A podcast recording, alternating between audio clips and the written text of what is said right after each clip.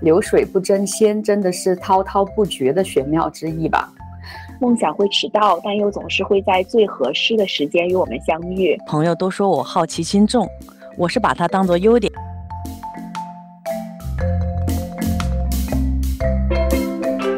大家好，这里是他乡电台。他乡期望建立一个专注自我成长与个人发展的海外华人女性社区。在这里，我们为海外女性群体争取自由表达和连结的渠道，构建坚固的情感支持体系。我们共同分享生活、工作方方面面的心情和体验。今天想和大家聊一聊普通人如何充实自己、丰富生活。寻找工作以外更多的锚点，增加成就感和幸福感。我想做这期节目的初衷，也正好符合节目的主题。一直觉得生活的成就感来源于创造和输出，而能有机会和朋友共同从一个开始的想法做成一个可以播出的节目，不只有成就感，还有互动之间的情感连接，都是很棒的体验。我们三个都没有做过播客，这对于我们又都是一次新的尝试。今天由我和我的两位朋友共同录制。首先，请每个人介绍一下自己，出国多少年啦？生活在哪里？目前工作、生活以及精神上是一种什么样的状态？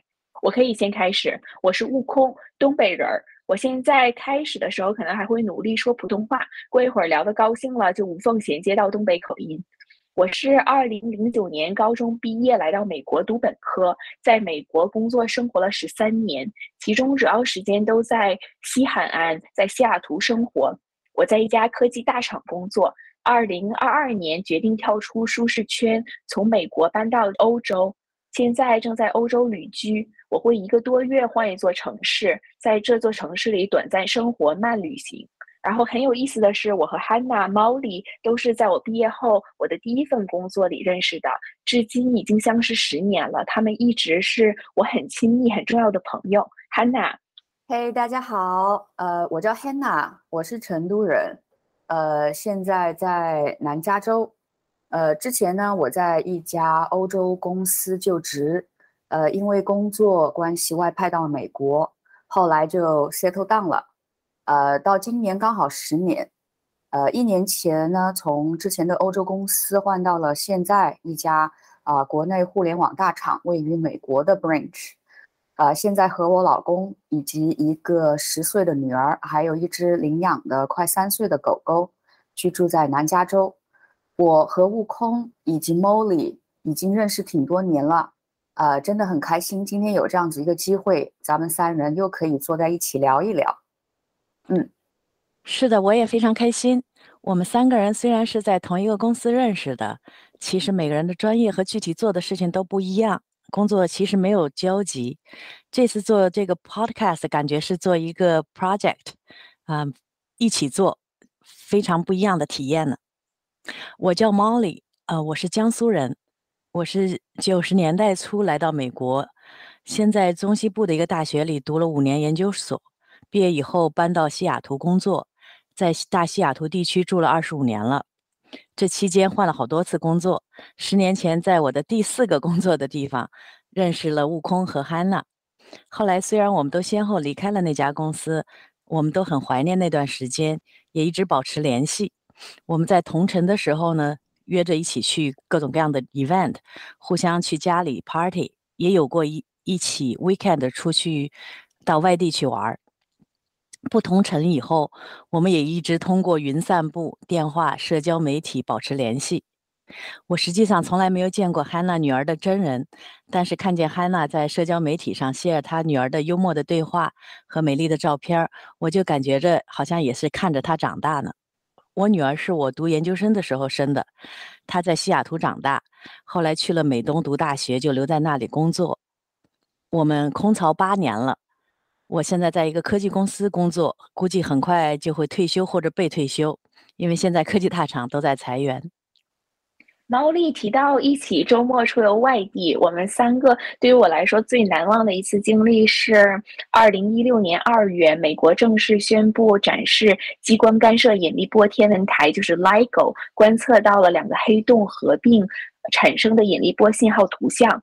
引力波是爱因斯坦广义相对论实验验证中最后一块缺失的拼图，而 LIGO Hanford 就在我们所在的华盛顿州。我们在爱因斯坦生日，就是三月十四日 Pi Day 这一天，公路旅行，然后是一个 weekend getaway girls trip，去参观了 LIGO，看到了时光涟漪的影像。那次其实是我第二次自己开车出去 overnight 旅行。我特别喜欢 road tripping，但是呢，大多数时间都是跟老公一起，他主要开车。第一次独自开车是二零一零年带亲戚和孩子去温哥华，这是第二次，而且这一次非常不一样，因为是和 girlfriends 在一起，非常不同的经历。记得我们回程的时候，我们还 visit 了好几个酒庄。对，是的。啊，那次的 girls trip，我到现在想来都还会会心一笑。嗯，其实大家的日子平常多半都过得很稀松平常。啊，几年、十几年以后回忆起来，基本都不记得平时发生了什么，那些工作生活的日常琐碎。但是几次的 road trip 留下的一些小创作。倒是能激起一些 spark，激起一些生活的涟漪。那正好，我问问大家，嗯，对于你们自己现在最近的生活，最满意、最骄傲，让你觉得最有成就感或者幸福感的是什么？我可以先说，我最有成就感的一件事儿是我在二零二二年从儿时的梦校斯坦福大学硕士毕业了。这个说起来挺虚荣的，我从小到大一直有一个名校情节。我的本科是在美国中西部，呃，一所理工科很棒的大学。我真的超级超级爱我的本科母校，然后大学的回忆也非常美好。我在那里认识了我老公，所以让我重选一千次，我也不会改变本科学校的经历。但是因为它不是名校。所以我一直心底有一个小小的遗憾。后来我在三十岁前几天的时候拿到了斯坦福大学的录取通知书，然后在校园读书的体验比预期的还要好。又在去年，就是二零二二年毕业了，就觉得这么多年的努力没有白费，暂时搁置的梦想也不是没有实现的机会。就觉得这一天，三十几岁的自己终于可以拥抱了十八岁的自己，然后说：“看人还是有梦想的，万一能实现呢？”最有幸福感的一件事儿是，我在二十八岁的时候开始自学水彩画，从一开始懵懵懂懂，渐渐的到现在算是入了门儿。我觉得我画的并没有多好，但是画画这件事真的是一个跟自己相处、取悦自己很棒的途径。我还很喜欢出门写生，之前在西雅图的时候加入了一个 Urban Sketchers Group，大家会相约一起出门写生，互相交流作品。通过这个也认识了很多当地的朋友。有一次组织写生，我带着猫莉和我老公一起，我一个人画画，边上有两个人围观陪绑。之前我还把画的国家公园的水彩做成了年历，然后放到 IT 上去卖。无论是画画进入忘我的境界的这个过程，就是进入到 flow 里面，还是创造出来的成果，还是一路上因为画画遇到的人，都是我幸福感的重要来源。我记得那次跟你去 Urban Sketchers 写生的那一次。啊，那个公园我去过好多次，但是从来也没有真正注意过那栋楼，也没有在你后来呃坐在那儿画画的那个地方看那栋楼。我知道你 pick up water coloring 好一阵子了，那一次是第一次看你在现场，对我来讲也是个非常棒的体验。后来大家画好了，摆在一起围观、评论、交流，我也跟一些围观的人聊天儿，这也是非常有意思的。我就呃感觉到。就跟我参加的其他 Meetup Group 一样，大家都非常友好。Hannah，我经常在 Facebook 也看到你画的画，你肯定也非常享受画画吧？嗯，对我其实本人没有什么绘画基础，呃，说起来有点讽刺，也有点可悲吧。我自己觉得好像只有在压力特别大，大到没法再继续下去。呃，才开始强迫自己用画画来作为清空自己脑袋一段时间的一种手段吧。我有尝试过水彩、呃油画棒，以及最近比较喜欢 Procreate，呃，很喜欢这种沉浸在一件事情里面，并且有一个输出，期间还会有很多很多不同领悟的这种感觉。这些领悟让我觉得自己还尚且活着。呃，我真是这么想的。嗯，说回最近生活状态的幸福感，呃，我最满意的其实细细想来，好像也没有一件特别 specific 的事情。呃，对于我来说，我想应该算 in general 对自己现如今的这个心态还挺满意的吧。呃，至少大多数时候是这样子。嗯，我从小呃一直到大，好像生活中没有什么特别的 drama，家庭也是非常非常普通的工薪阶层。呃，没有什么特别的兴趣爱好，呃，一直可以用 plain 来形容，就像白开水。呃，至少我自己是这么认为。呃，现在呢，有一份薪资还行，呃，压力真的还蛮大的工作，期盼着什么时候可以 fire。啊，现在的工作真的特别辛苦，但工作中我觉得让我不舒坦的，我也会直接讲。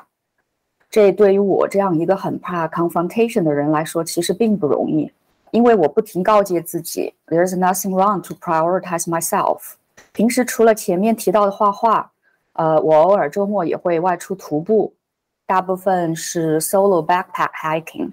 我今年给自己设立的小目标是要去打卡 s o c o 呃 Six Pack Peak Challenge，就是准备到六座南加州的呃那些山峰，并不一定非要登顶了，但是我想看看自己能走到哪里。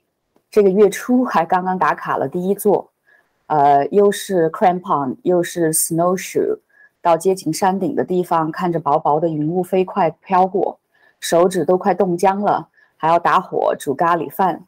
呃，下雪山的时候又因为太陡，是屁股着地一路滑下来的。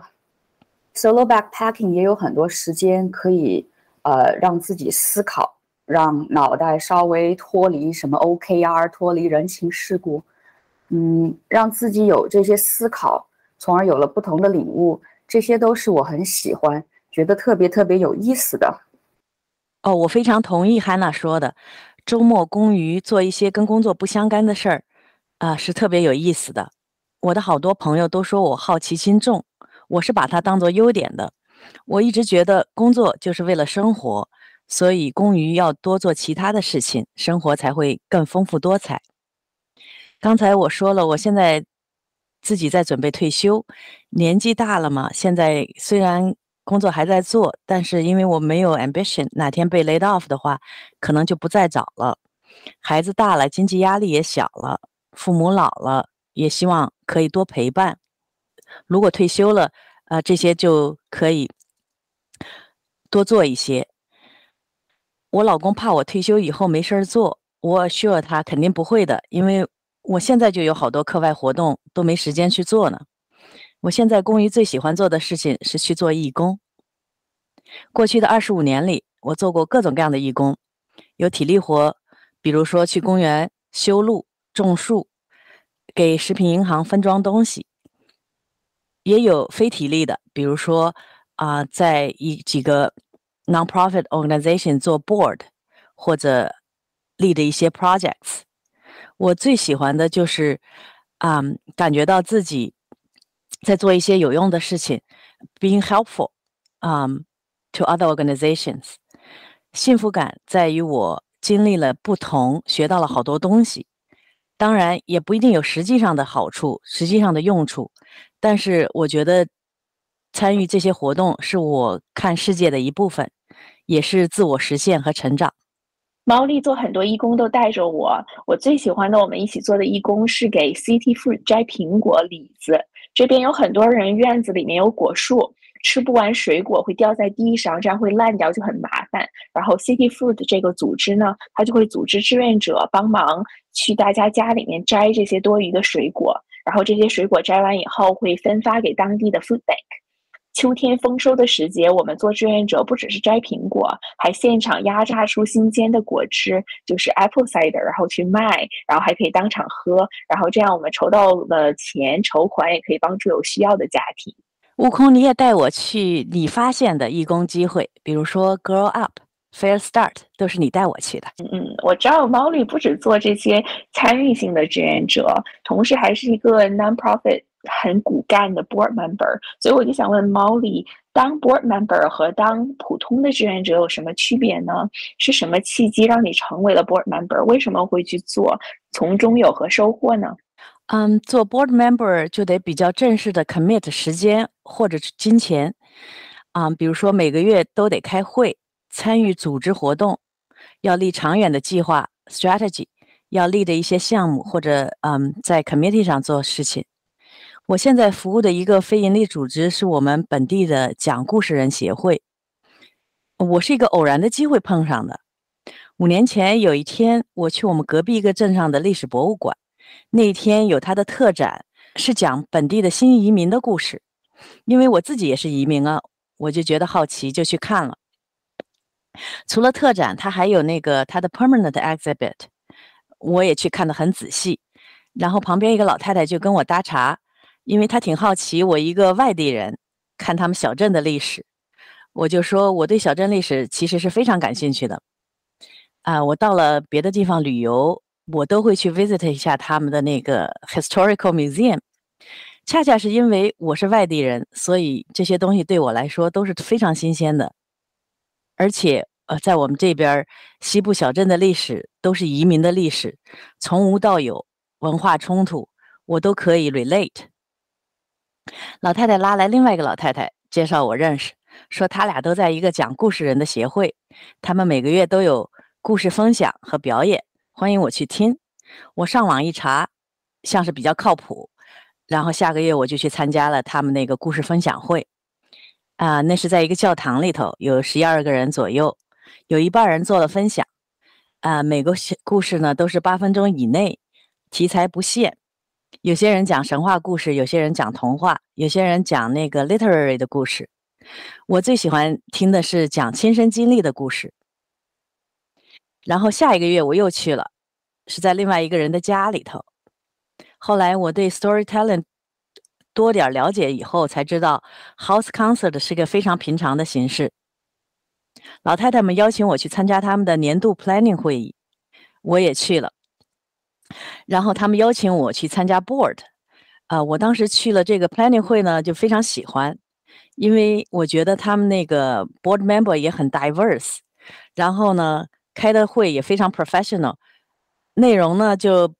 Basically 就是 planning for 呃 parties。我跟他们，我跟他们说，我当时感觉就是这样的，因为他们一年要做九场正式演出，每次演出要预约场地，要请谁来做主讲，主要的 teller，要呃 figure out 要付多少钱，有啊有演出费，还要看看有没有差旅费，然后还要去做宣传，然后有一个固定的 producer。然后有固定的，嗯，然后要选一个做开场的，反正有各种各样的细节。但是呢，总而言之都是，呃，都是像一个，嗯，开一个大 party，做这样做这样的 organization，呃，planning。呃，当时他们跟我说协会缺一个 publicity coordinator，问我感不感兴趣，我就说，呃，可以啊。我以前在一个在另外一个 board。它是一个 human service 的组织，非常严肃，啊，是做 mental health 的，啊，里头各种各样的呃啊 policy 的 issue，啊，audit，medical record， 有的时候还有 lawsuit，啊，反正是跟这个 party planning 非常不一样，所以我就我就啊觉得这个东西非常有意思，肯定是 lots of fun，我就参加了。然后呢，因为我以前没有做过 publicity，我还积极学习业务。嗯，我们有另外的 board member 负责做网站、做 email blast，还有 quarterly newsletter。然后我就接了空白的 space，比如说做那个 event bright 上面的 ticketing。我还把我们的 event 除了通过 Facebook 发出去，还 submit 到其他网站的 listing 上。我还去拉过几次赞助。比如说，就到本地书店，啊，去跟他们说我们要办什么什么什么，啊，希望他们来呃支持一下。有的时候还能要到 gift card 作为奖品。在我们这个协会里，我算是比较年轻的，所以我帮他们开通了 Meetup 的 account 和 YouTube 的 account。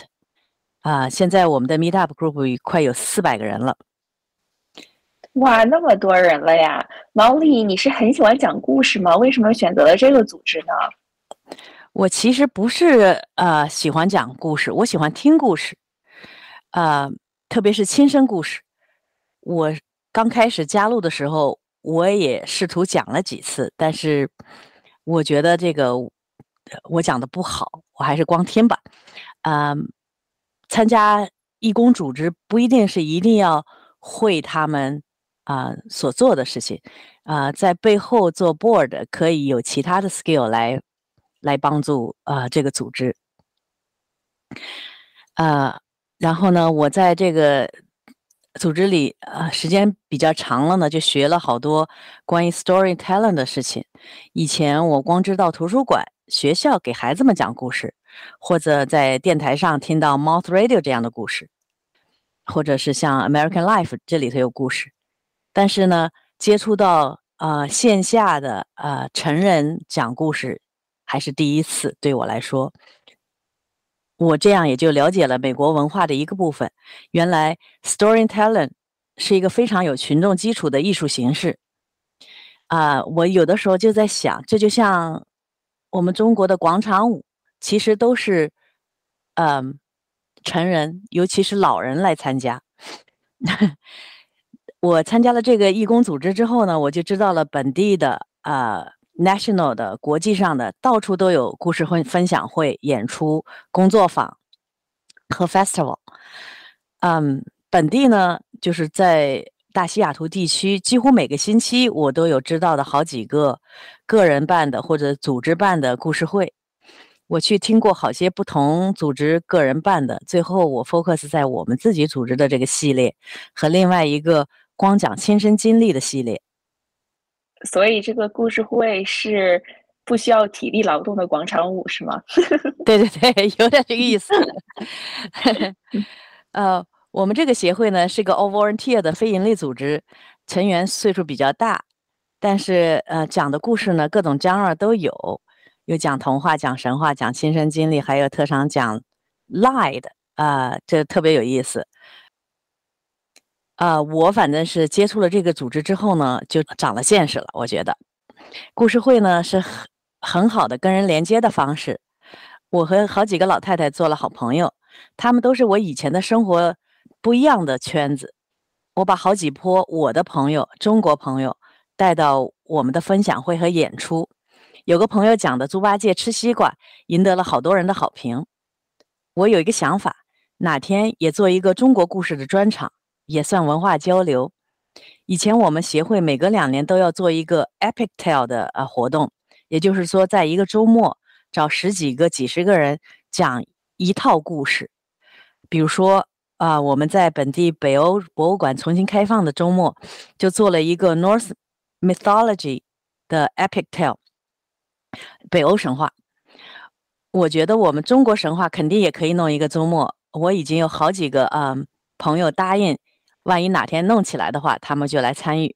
我稍微做了一些研究，我觉得在中国现在也好像主要是给小孩子讲故事，然后呢，大人呢有说书和朗诵，跟这个也比较相关，好像还没有讲亲身故事这种形式。我觉得这种自娱自乐的群众表演形式，说不定哪天也会火起来。看着这个脱口秀在国内的发展轨迹，说不定哪一天也像广场舞一样。成人讲故事，自娱自乐也会，啊，有俱乐部来主要来做呢。疫情开始以后，我们都搬到线上了。最近我喜欢的那个光讲亲身经历的故事系列又回到 in person。我服务的这个组织呢，老人比较多，还在线上。这个疫情对我们的影响挺大的。我在组织里的工作也有变化。现在我们义工组组里头有一个人本来是 writer，他现在就来 lead publicity。我现在做 membership coordination，还做 finance committee。因为我工作的地方是个鼓励员工做义工的科技公司，他们除了啊 match donation，也给 volunteer 的时间做 match。所以呢，我就尽量到处去做义义工，然后把公司 match 的钱捐到我们这个讲故事协会。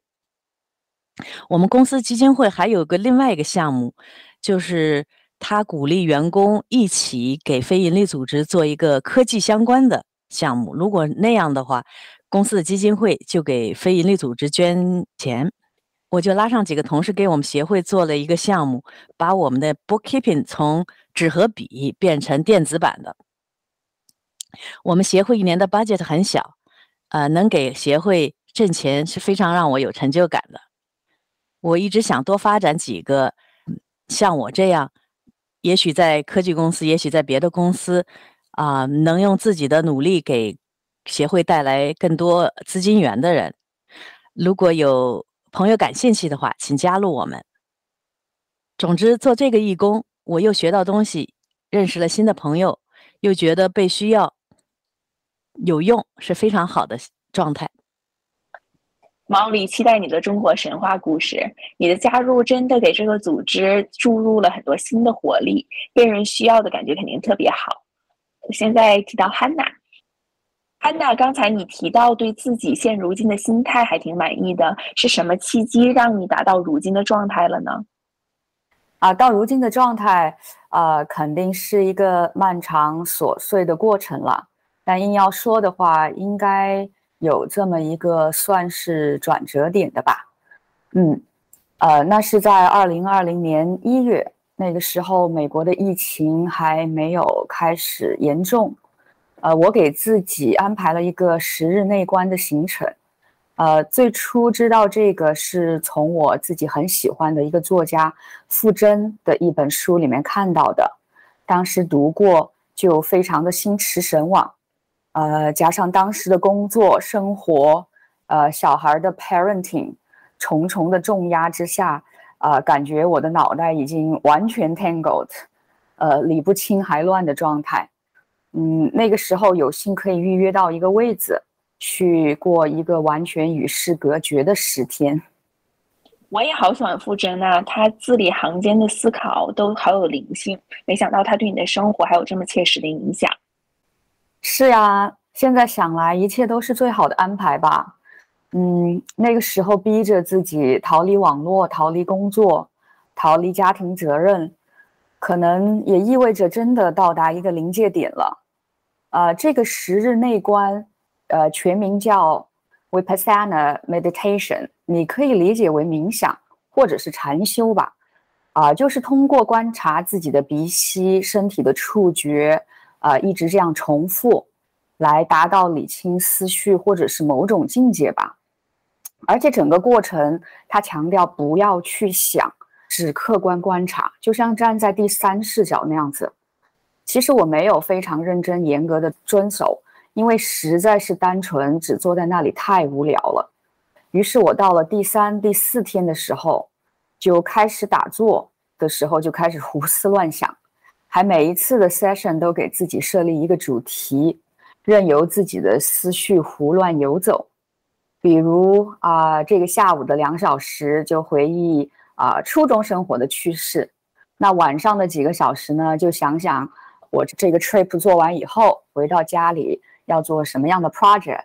呃，是不是要 paint 哪间屋子？呃，想要 renovate 些什么？想要整理整理车库什么的？啊，哪天可能又想一个主题，呃，专门好好捋一捋我和我老公这一路是怎么挨过来的。现在想来，我都觉得自己 太叛逆搞笑了，根本就没有在遵守这个内观的 instruction。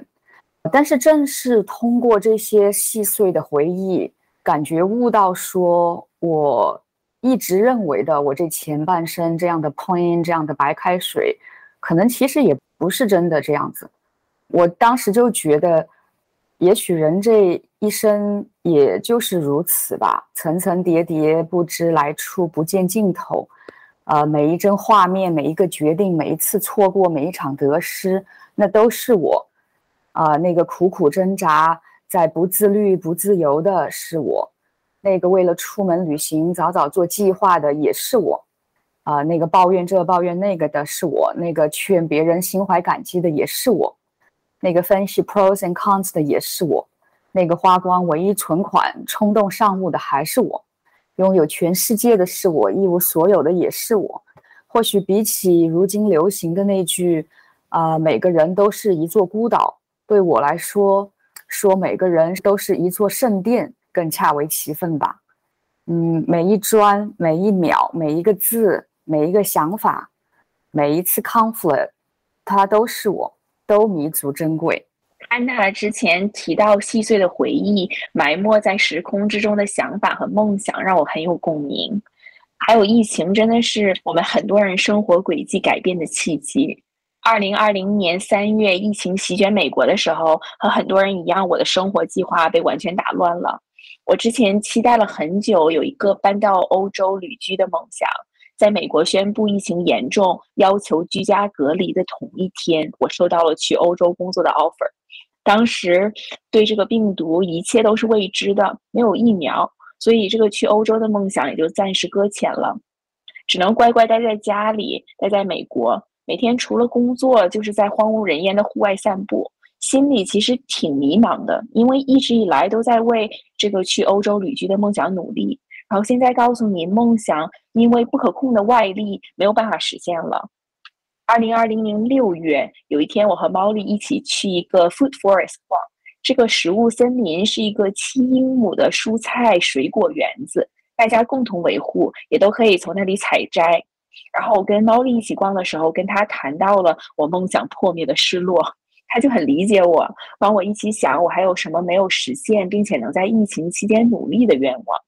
然后经过了一番对自己的灵魂拷问，我突然想到，我从小到大有这么一个上名校的梦想，就是一个特别虚荣、特别风险的愿望。我想上一个名校，就跟很多人想买个好看的名牌包包是一样的心理。毛里知道以后，并没有笑话我，还特别支持我。他当天就帮我介绍了一个朋友，是清华大学的系主任。我知道悟空一向好学，我这个朋友是在美国做过博士后的。悟空的本科专业也是他的专业，我觉得向他咨询可以得到比较靠谱的指点。然后我向这位教授咨询了一下，发现疫情期间还是美国的名校更实际一点，因为没有办法回国读书，所以还是在美国更实际。美国的梦校呢，我的首选就是斯坦福大学，因为跟我所在的科技行业息息相关，又在加州，天气好。这个时候我就决定了，我要在接下来的五个星期备考 GRE，如果 GRE 的分数不错的话，就申请梦校。GRE 是三百四十分满，我给自己本来定的目标是三百三十分，然后考试的时候居然人品爆发了，考到三百三十九分，只差一分就满分了。这个时候如果不申请的话，就对不起我 GRE 的人品爆发，于是就申请了梦校，只申请了这一个学校，没有广泛撒网，也没有保底，要的就是它。录取比我想象的要早一点。有一天早上，我收到一封邮件，主题是 Decision Posted。这个时候心就砰砰砰砰跳个不停，因为并不知道结果是什么样子。点进去看到一封录取信，这就是传说中的录取通知书了吧？虽然只是一封电子的信，没有实体，更别说像国内的录取通知书有很多创意、很多设计，还写了一堆有的没的的具体操作指南。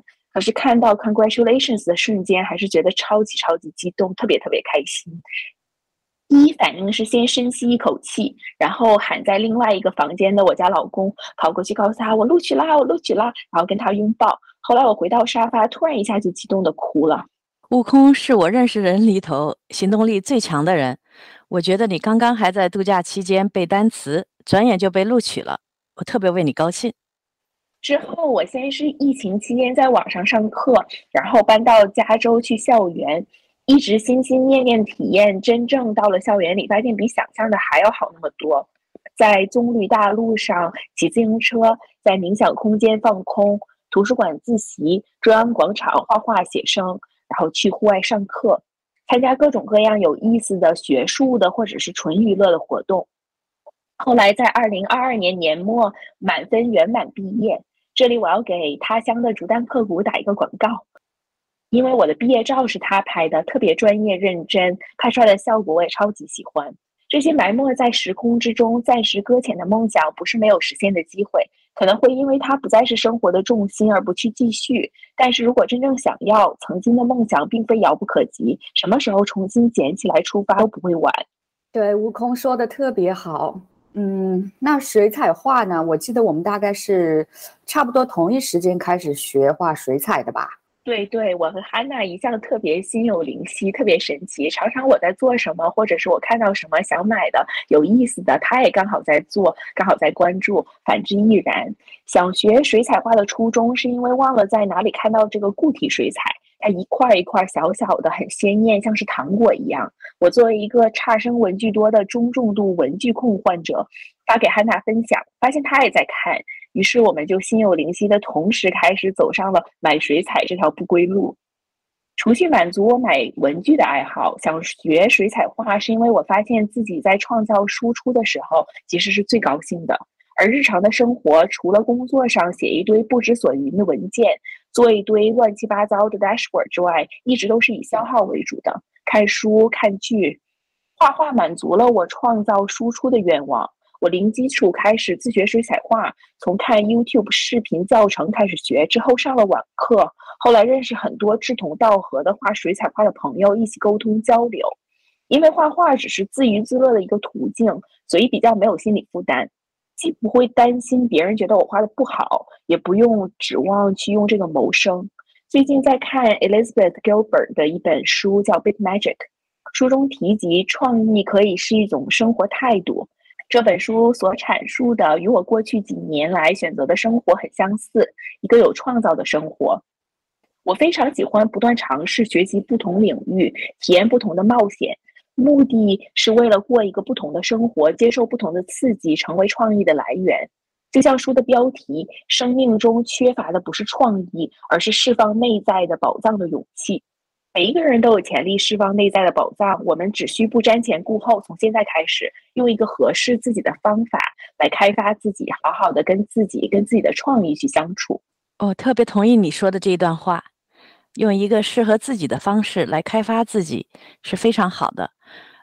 我最近读到一句话：“I don't think being good at things is the point of doing them. I think you've got all these wonderful experiences with different skills.” and that all teaches you things and make you an interesting person, no matter how well you do them. 我觉得有所思考、有意识的寻求更丰富的生活，挑战自己，尝试各种是非常值得的。你自己将会变得更有趣，世界也因此变得更丰富多彩。